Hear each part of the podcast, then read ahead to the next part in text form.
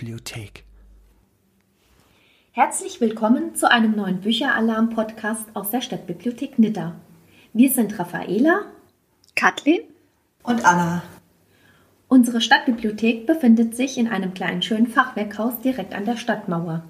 Ihr fragt euch jetzt bestimmt, wo Nidda ist. Nidda ist eine kleine Stadt mit 18 Stadtteilen in der Wetterau, nordöstlich von Frankfurt am Main. Heute stellen wir euch das Buch Die Spürnasenbande und der Fahrradklau von Christian Seltmann vor. Natürlich stellen wir euch das Buch nicht alleine vor, sondern wir haben uns Unterstützung geholt. Lasst euch überraschen.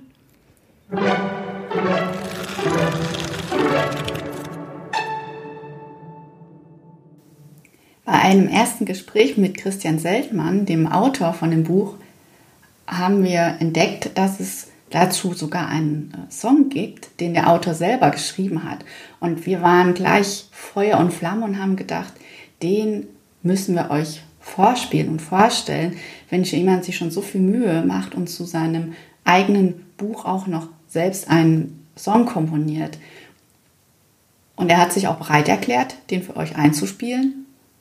Und jetzt können wir den zusammen uns anhören.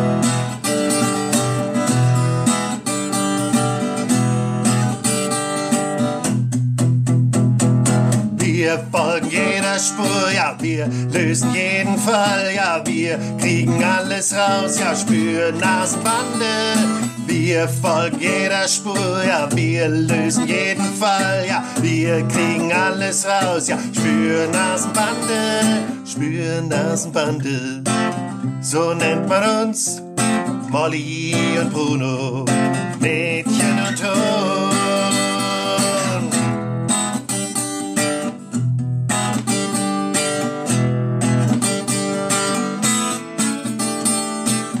Wir folgen jeder Spur, ja, wir lösen jeden Fall, ja, wir kriegen alles raus, ja, spüren Nasenbande, spüren Nasenbande. So nennt man uns Molly und Bruno, Mädchen und Ton, spür Nasenbande.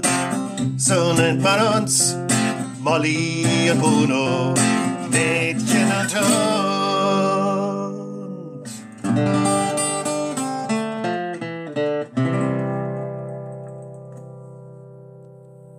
Die erste Überraschung haben wir direkt jetzt für euch. Es wird nämlich nicht irgendjemand die Lesung machen, das heißt ein Teil vom Text vorlesen aus dem Buch. Es hat sich der Sohn vom Autor bereit erklärt, für uns einen Teil zu lesen. Das Angebot haben wir sofort angenommen und deswegen liest euch jetzt Fritz ein Stück vor.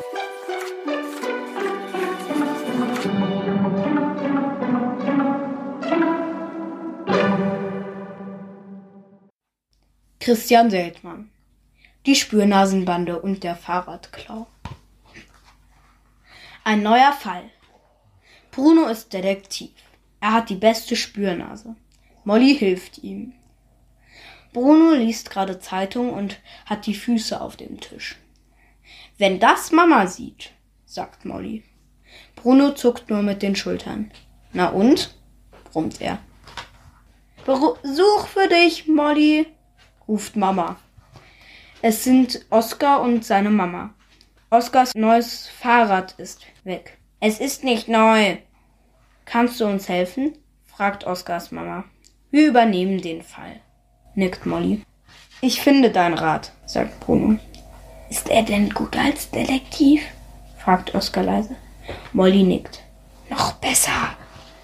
Stopp! ruft Bruno plötzlich. Er hat eine Spur, flüstert Molly. So ein Mist, zischt Oskar. Verdächtig. Hugo, Lino und Fritz, flüstert Bruno. Was wollen die denn mit einem Fahrrad? fragt Molly. Molly fragt Oskar. Das Band ist doch von deinem Rad. Oskar guckt. Nein. Hugo, Lino und Fritz bemerken, dass sie beobachtet werden. Sie hauen ab, ruft Molly. Ist das euer Rad? fragt Bruno. Nein. Ja. Weiß nicht. Wenn die wüssten. Molly lacht. Oskar nicht. Ist das deins? fragt ihn Bruno. Oskar guckt. Nö. Bruno deutet auf Oskars Hosenbein. Hier fehlt ein Stück Stoff, sagt er. Dann zeigt er auf das Fahrrad. Das hängt hier an der Speiche. Bruno kombiniert. Es ist deins, Oskar. Aber du wolltest nicht, dass wir es finden. Stimmt's?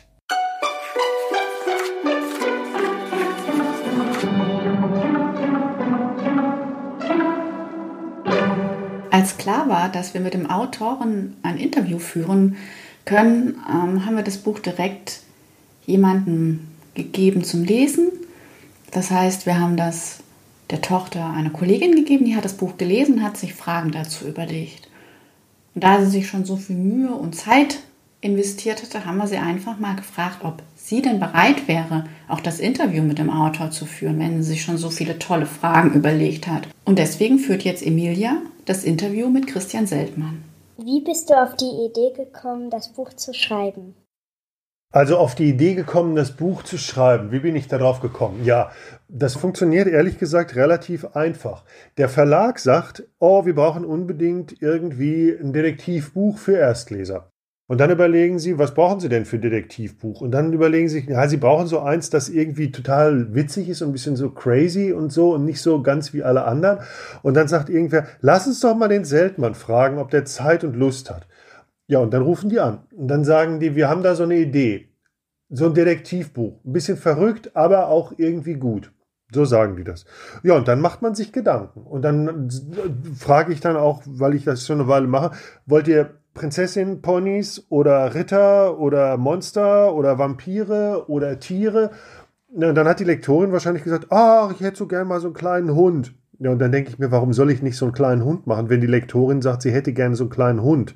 Also die Lektorin ist sowas ähnliches wie die Klassenlehrerin. Naja, und dann entsteht das so langsam. Ist das dein erstes Buch, das du geschrieben hast?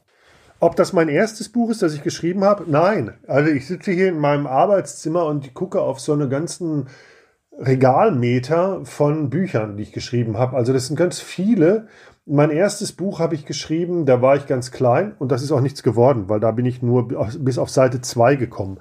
Aber mein erstes veröffentlichtes Buch ist rausgekommen 2009, also vor, äh, das könnt ihr selber ausrechnen, vor wie vielen Jahren? Irgendwie so 15 oder 18 oder 13, ich weiß es nicht so genau, ich bin schon so lange aus der zweiten Klasse raus. Auf jeden Fall irgendwie sowas.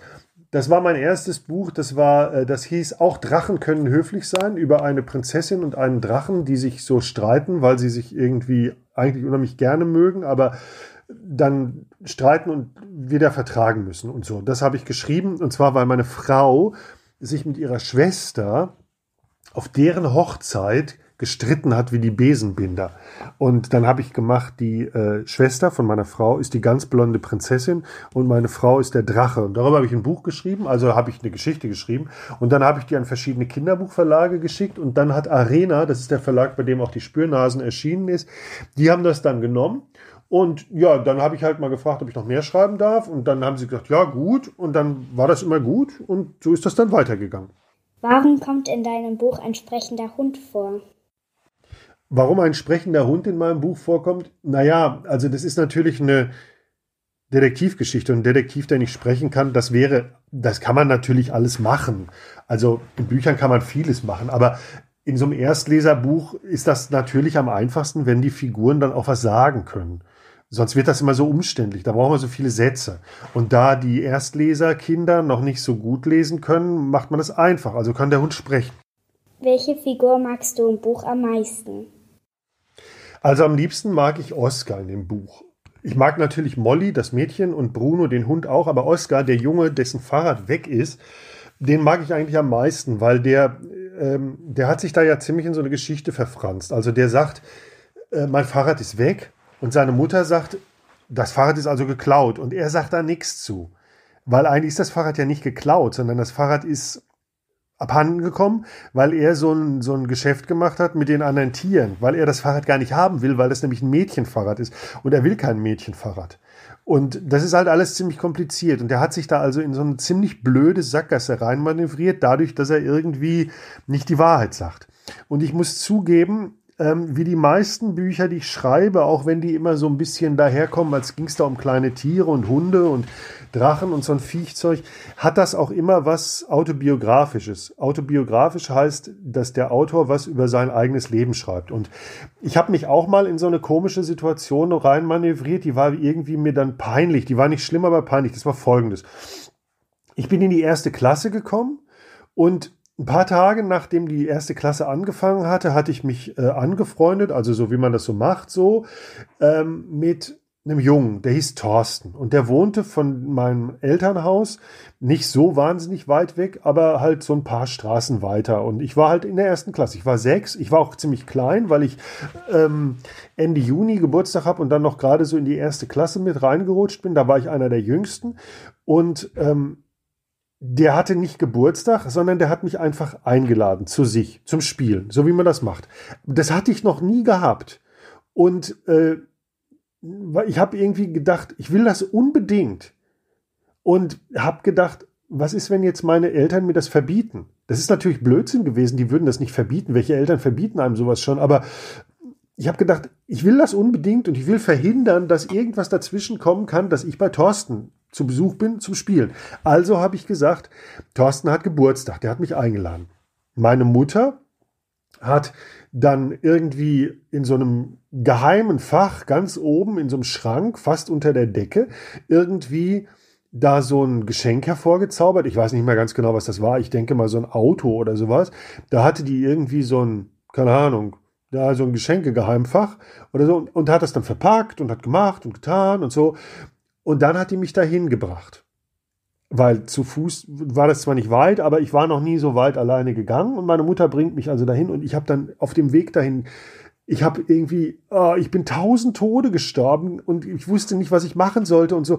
Und dann machten die die Tür auf und ähm, äh, irgendwie hat meine Mutter sich dann verdrückt oder meine Mutter hat so getan, als wenn sie es nicht geschnallt hätte, um mich nicht bloßzustellen. Wahrscheinlich hat sie das so gemacht. Meine Mutter ist in solchen, äh, in solchen Fällen echt, echt gut zu gebrauchen. Die hätte mich dann nicht bloßgestellt und gesagt, wie, du hast Geburtstag, äh, mein Sohn hat gelogen. Das hätte die nicht gemacht. So, aber so diese Grundsituation, dass mir das so schrecklich peinlich eigentlich war, dass ich meine Mutter angelogen hatte und dass dann also wir auf das Haus zugehen, wo dieser Freund von mir ist und meine Mutter jetzt denkt, der hat Geburtstag und dann stehe ich da doof da als Lügner. Oh Gott, das habe ich alles in dieses Buch gepackt. Warum ist der Hund ein Detektiv? Warum ist der Hund ein Detektiv? Ja, das ist eine gute Frage. Warum ist der Hund ein Detektiv? Hm.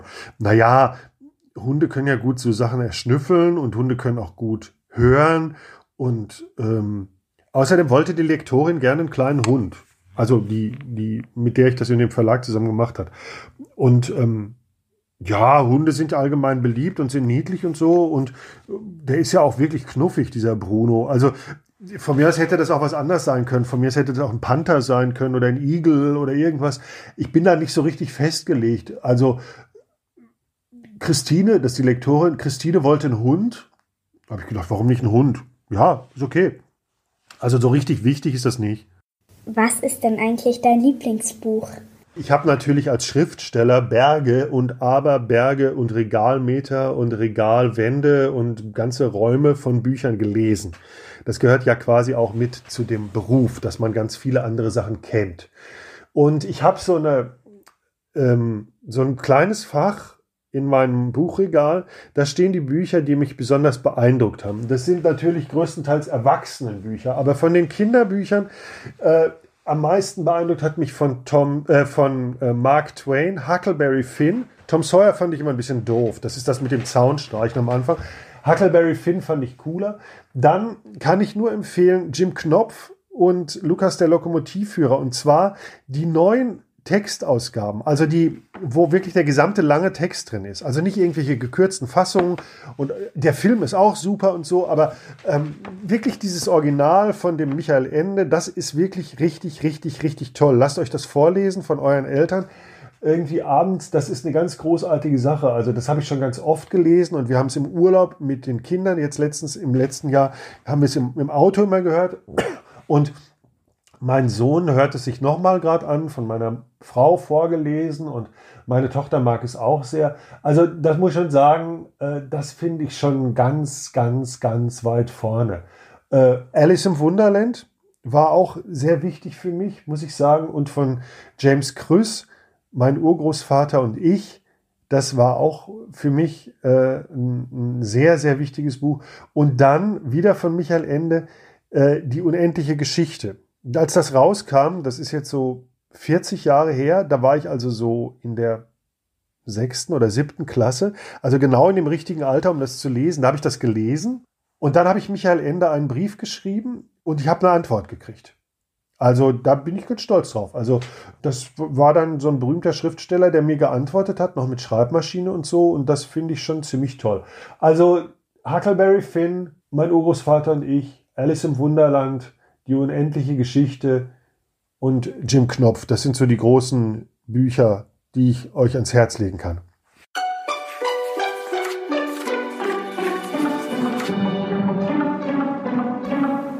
Als wir das Buch gelesen haben, war für uns sofort klar, wir machen ein Interview mit einem Polizisten. Und dann haben wir uns auf die Suche gemacht nach jemandem, der bereit ist, ähm, mit uns zusammen ein Interview für den Podcast zu führen. Und das war echt schwierig. Also wir waren sowas von überrascht. Wir hätten gedacht, oh, dann fragen wir vielleicht ein, zwei Leute und direkt bekommen wir auch jemanden. Wir haben also länger gesucht und haben es eigentlich fast schon aufgegeben, als wir dann endlich eine Zusage bekommen haben von jemandem, der gesagt hat, ja, das mache ich mit euch, ich traue mich vors Mikro, ihr dürft mich interviewen für, den Podcast.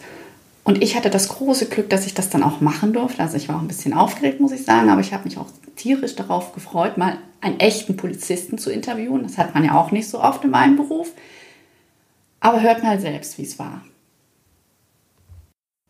Da es in unserem Buch um einen Fahrraddiebstahl geht, haben wir uns einen Experten für das Thema eingeladen. Magst du dich kurz vorstellen? Ja, hallo. Ich heiße Samuel. Ich bin seit 19 Jahren Polizeibeamter, momentan bei der Kriminalpolizei in Gießen und ich bin Kriminalhauptkommissar. Mir ist als Kind ja auch mal ein Fahrrad gestohlen worden. Und ich weiß noch, wie traurig ich war, weil es in meiner Lieblingsfarbe gewesen ist. Rot. Ein rotes Fahrrad und das war auf einmal weg. Was kannst du uns als Polizist zu diesem Thema sagen? Also ganz grundsätzlich kann man bei Fahrraddiebstählen wie bei vielen anderen Delikten auch in diesem Bereich sagen, Gelegenheit macht Diebe. Also das bedeutet, wenn man den einzelnen Fall oder die Umstände des Diebstahls betrachtet, war immer die Gelegenheit der ausschlaggebende Punkt, dass ein Fahrrad gestohlen wurde.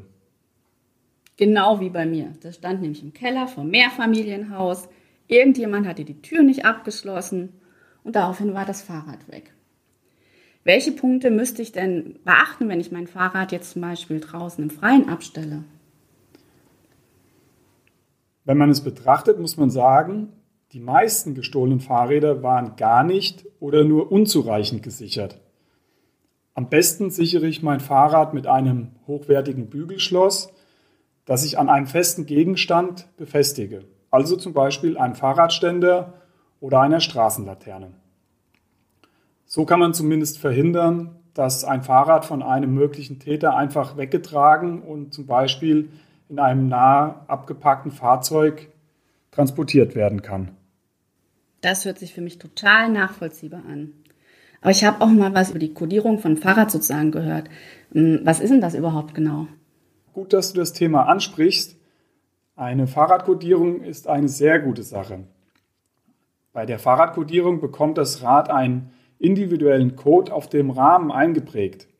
Über diesen Code kann dann die Polizei oder auch das Fundbüro das Fahrrad seinem Eigentümer zuordnen. Und was noch viel besser ist, dadurch, dass der Code ganz deutlich sichtbar ist, schreckt das oft Diebe ab, da der Weiterverkauf von so einem Fahrrad sehr schwierig ist. Also man könnte sagen, dass ich mein Fahrrad zusätzlich zum Fahrradschloss über den Code nochmal absichere. Ähm, hört sich ja für mich total gut an, aber wo kann ich denn das machen? Ich meine, das wird ja nicht überall gehen. Also hier bei uns in Mittelhessen läuft das so ab, dass die zuständigen Polizeistationen Aktionstage zu einer Fahrradkodierung machen. Hier kann man dann entsprechend mit einem Eigentumsnachweis und seinem Fahrrad zur Polizei kommen und dort wird dann das Fahrrad kodiert. Okay, das ist, war für mich auch neu, Eigentumsnachweis. Da wäre ich jetzt gar nicht drauf gekommen, dass ich den auch mitbringen muss. Gut, dass wir darüber geredet haben. Ich habe aber noch eine letzte Frage an dich, Samuel. Ähm, ich habe jetzt alle Maßnahmen getroffen, die man so treffen kann. Das heißt, ich habe ein gutes Schloss, ich habe das ähm, abgeschlossen an einem festen Gegenstand, es ist kodiert und mein Fahrrad ist trotzdem weg. Was muss ich dann machen? Wichtig ist, dass jeder Diebstahl zur Anzeige gebracht wird. Dies kann man sowohl bei der Polizeistation machen, als auch über die Online-Seite der hessischen Polizei. Hierbei sollte man besonders beachten, dass man die Umstände und auch den genauen Tatzeitraum möglichst konkret angeben und eingrenzen kann. Außerdem ist es natürlich wichtig, eine genaue Fahrradbeschreibung abzugeben, sowie die Rahmennummer und natürlich eine mögliche Codierung anzugeben. Vielen Dank erstmal für das Interview. Ich glaube, dass du unseren kleinen Zuhörern richtig weitergeholfen hast, um zukünftig ihr Fahrrad besser zu sichern. Sehr gerne.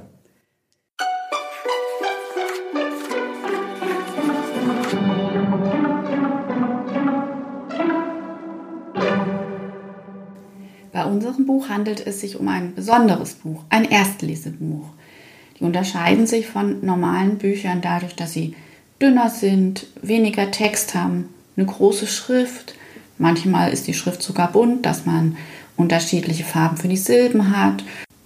Oder einzelne Wörter werden durch Bilder ersetzt, um einfach den Kindern, die anfangen zu lesen, das Ganze etwas zu erleichtern. Und irgendwie haben wir immer das Gefühl, dass diese Erstlesebücher zwar gebraucht werden, aber sich gar keiner so recht Gedanken macht, wie schwierig das vielleicht ist, auch einen spannenden, einen guten Text in einer so komprimierten Form ähm, zu erstellen. Und deswegen haben wir uns mal mit dem Experten, nämlich dem Autor, darüber unterhalten, was es eigentlich braucht, um ein gutes Erstlesebuch zu schreiben. Bei uns in der Bibliothek haben wir beobachtet, dass in diesem Bereich nie nach einem bestimmten Autor gefragt wird. Was hat dich motiviert, Erstlesebücher zu schreiben? Also, was hat mich bewogen, Erstlesebücher zu schreiben? Ich habe ein äh, Kinderbuch geschrieben. Das war mein erstes, das ist als erstes verlegt worden. Und davor habe ich fürs Kinderfernsehen gearbeitet. Ähm, also für verschiedene Sender, so als Berater und sowas, als Dramaturg und Lektor und so ein Kram. Und davor war ich in einer Zeichentrickproduktionsfirma Chefentwickler. Also das ist derjenige, der sich die Geschichten mit den Leuten ausdenkt. Das ist, ähm, wir haben Simsalagrim entwickelt, Mia and Me, ähm, so Zeug halt. Äh, äh, ähm, Sherazade, also solche Sachen haben wir gemacht. Ein ziemlich großes Studio, da war ich äh, Head of Development heißt das und ähm, da lag das irgendwie nahe, Kinderbücher zu schreiben, weil das war einfach die Gruppe von Leserinnen und Lesern, mit denen ich am besten klarkam. Also ich habe auch für Erwachsene schon Sachen geschrieben, aber irgendwie habe ich da nie so richtig das Feeling für gekriegt. Also ich habe nie so richtig rausgekriegt, was die eigentlich wirklich interessiert, obwohl ich selber erwachsen bin und kein Kind. Und ähm, das mit den Erstleserbüchern speziell, das lief dann so, dass ich gefragt habe nach dem ersten Buch, ähm, könnt ihr mir noch mehr Sachen, äh, wollen wir noch was mehr zusammen machen? Und dann habe ich so ein paar Ideen entwickelt, so wie ich das halt kannte von dem Zeichentrickfilm. Und äh, dann kamen die aber und haben sich wohl gedacht, ja, den werden wir jetzt nicht mehr los, den Typ, und lassen wir den doch mal ein Erstlesebuch schreiben. Und äh, ich wusste gar nicht, was ein Erstlesebuch ist. Also, und äh, Erstlesebuch, das ist jetzt also 12, 13 Jahre her Erstlesebuch war da so ein etwas stiefmütterlich behandeltes Genre im Verlagswesen.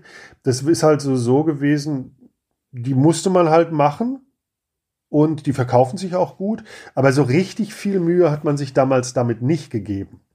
Und dann kam irgendwie so eine Generation von Leuten, die da irgendwie auf einmal äh, sich ganz viel Mühe mitgegeben haben. Also Alice Pantermüller zum Beispiel hat ein Erstlesebuch geschrieben und ich habe Erstlesebücher geschrieben und ich fand das halt unheimlich gut und unheimlich wichtig und unheimlich spannend und unheimlich interessant. Weil also die Vorstellung, dass ein Mensch äh, mein Buch als erstes liest, Also die werden ja relativ oft gekauft, so zur Einschulung von irgendwelchen Verwandten oder so. Und wenn ich mir dann vorstelle, und das ist jetzt mittlerweile natürlich auch schon sehr, sehr oft vorgekommen, also Zehntausende und Abertausende von Malen, dass äh, Kinder mit diesen Büchern von mir das erste Mal selber was gelesen haben. Und wenn man dann irgendwo hinkommt und man hört das, dann macht einen das wahnsinnig stolz also mich macht das wahnsinnig stolz, wenn ich irgendwo in so eine Schule komme und dann sagen die Kinder, wir haben mit Ritter Kurz lesen gelernt. Die finde ich ganz toll. Das ist super. Das ist tausendmal besser, als wenn einer äh, schon 500 Bücher gelesen hat und du schreibst das 500 erste. Also das Tolle an Erstleserbüchern ist, das ist halt das erst, oft das erste Buch, was Kinder selber lesen und das ist echt cool. Was muss man beachten, wenn man ein Erstlesebuch schreibt? Man muss beachten, dass der Mensch, der es liest, das Lesen noch nicht so gut kann.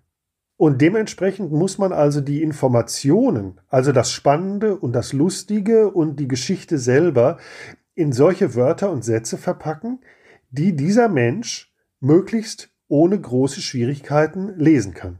Das ist also das, was man beachten muss. Es gibt dann noch so Zeilenvorgaben und bla bla bla bla bla bla bla bla bla. Tausende Sachen gibt's da irgendwie. Das ist aber eher was für jemanden, der das das erste Mal macht. Wenn man das, das schon so oft gemacht hat wie ich, dann reicht es, wenn ich, ich weiß einfach, aha, das ist ein Erstleserbuch, da sitzt ein Mensch, der hat einen Finger unter der Zeile und da kann ich auch nicht so eine scheiß Zeile schreiben als erstes. Ich kann da jetzt nicht hinschreiben, ähm, der Tag fing an und es wurde hell. Das ist zu wenig. Also das, das, dauert zu lange. Also man muss viel zu lange lesen, um so eine doofen, dürren Informationen zu erlesen. Das, das ist doof. Dann denkt sich dann so ein kleiner Mensch, ja, das war jetzt alles. Dafür habe ich jetzt diese ganzen zwei Sätze gelesen. Ihr habt sie wohl nicht alle. Sondern da muss dann irgendwie äh, wenigstens sein, ähm, es wurde Tag, die Sonne ging auf und rülpste. So, ja, das muss dann also schon, also irgendwas muss da schon bei rauskommen, auch wenn das nur so ein paar Sätze sind. Das ist das Wichtigste. Und ansonsten finde ich, sind Erstleserbücher ähm, Bücher, die Erstleser so ernst nehmen sollten, wie alle anderen Bücher ihre Leser auch ernst nehmen. Das heißt, es sind nicht irgendwelche Anhängsel von Schulbüchern oder Fibeln oder Übungshefte oder irgendwas, sondern es ist ein Buch das ist ein Buch, das sollen die Leute lieben. Weil wenn sie das schon so durchstoppeln, dann sollen sie es wenigstens lieben. Ähm, wenn es schon schwierig ist, dann muss es wirklich richtig gut sein. Und ähm, ich behaupte mal, die Bücher, die ich schreibe, sind in aller Regel ziemlich gut. Jedenfalls kriege ich das immer gesagt. Und äh, man sagt mir immer, ich soll noch mehr schreiben. Und ab und zu kriege ich auch einen Preis. Und deshalb finde ich, dass man sich richtig, richtig, richtig, richtig, richtig doll Mühe geben muss, wenn man ein Erstlesebuch schreibt. Wir haben gehört, dass du auch mit Kindern zusammen Bücher schreibst. Wie funktioniert das genau? Also ich schreibe auch mit Kindern zusammen Bücher und zwar heißt das die Spürnasenakademie. Das ist natürlich wie vieles in den letzten Jahren wegen diesem Corona-Blödsinn entstanden. Also, wir konnten uns nicht treffen. Das heißt, ich konnte nicht auf eine Lesung fahren. Und dann habe ich mir gedacht, okay, aber jetzt sitzen die da und wollen vielleicht trotzdem irgendwie so was anderes noch machen als Unterricht in der Schule. Also so statt Lesung und Bibliotheksbesuch und was man sonst so macht, äh, denke ich mir was aus. Das funktioniert so. Wir schreiben also ein neues Abenteuer für Bruno und Molly. Das äh, ist das erste, das, das geht dann so, ich schicke den Lehrerinnen, der Lehrerin, schicke ich im Prinzip die erste Seite. Den Text von der ersten Seite oder den ersten ja, also den ersten zwei, drei Seiten ist ein bisschen ausführlicher. Und äh, dann bitte ich die Schülerinnen und Schüler, mit denen ich das zusammen mache, äh, das sind meist Zweitklässler, bitte ich zu sagen, wer kommt dahin, wie heißen die, was sind das für welche und was ist das für ein Fall. Und ähm, das heißt, die Kinder lassen sich was einfallen und die Lehrerin schickt mir diese Einfälle dann zurück, irgendwie per E-Mail oder irgendwas. Das heißt, ich kriege sozusagen, wie man so schön sagt, einen kreativen Input. Und daraus schreibe ich dann weiter. Also ein zweites Kapitel. Das ist dann wieder so eine Seite ungefähr. Und äh, am Ende dieser Seite sind dann wieder Arbeitsaufgaben. Und äh, dann muss natürlich auch Bilder gemalt werden. Und das geht dann also immer so hin und her. Die Kinder äh, haben die Ideen und ich formuliere die zu dem Buch aus. Und so nach acht Mal hin und her hat man dann also so ein Buch. Und äh, die lassen sich das dann drucken. Also ich glaube, das ist jetzt so ungefähr Na, das haben jetzt so 35, 40 Klassen haben das gemacht. Ähm, Im Moment läuft das in Würzburg, also das geht gerade zu Ende. Da hat das, haben das 18 Schulklassen gleichzeitig gemacht und die Stadtbücherei lässt daraus ein Sammelband drucken. Und dann hat die ähm, Stadtbücherei zum Beispiel eine Ausstellung gemacht mit den Vorschlägen für die Titelbilder. Also die Kinder haben Titelbilder, also alle 18 Klassen haben Titelbilder gemalt und dann wurden 18 Vorschläge in der Stadtbücherei ausgehängt. Und dann konnten die Leute, also die ganz normalen Stadtbücherei, Besucherinnen und Besucher, die konnten dann wählen, was ist denn jetzt ähm, das Beste, was wollen sie haben? Und da haben 367 Menschen haben dann da gewählt. Das ist auch schön, auch für die Bücherei halt so. Ja, und dann kommt also äh, im Juli kommt dann so ein Sammelband raus. Naja, aber viele haben auch einzelne Projekte gemacht und die lassen das dann einfach in einem Kopierladen zum Beispiel äh, drucken und binden oder kleben oder heften oder so. Und manchmal bin ich da auch hingefahren oder ich mache eine Lesung per Video oder so. Also das ist das, was ich mit Kindern zusammen geschrieben habe. Das ist dieses Spür-Nasen-Akademie-Projekt. Und auch wenn jetzt die Schulschließungen nicht mehr stattfinden, ähm, werde ich das Projekt weitermachen, weil es ist einfach ein, das ist einfach auch noch ein gutes Projekt, abgesehen davon, dass man auch wieder Lesungen machen kann.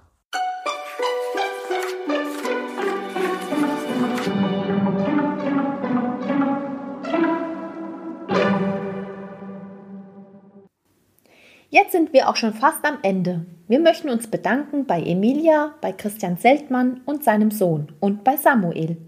Wenn ihr weitere spannende Erstlesebücher finden wollt, dann kommt doch zu uns in die Stadtbibliothek Nitter. Solltet ihr auf das Buch neugierig geworden sein, dann könnt ihr es entweder im örtlichen Buchhandel kaufen oder ihr macht bei unserem Gewinnspiel mit. Wir verlosen drei Exemplare, dafür müsst ihr eine E-Mail schreiben mit dem Betreff Bücheralarm an info@stadtbibliothek-nitter.de. Tschüss!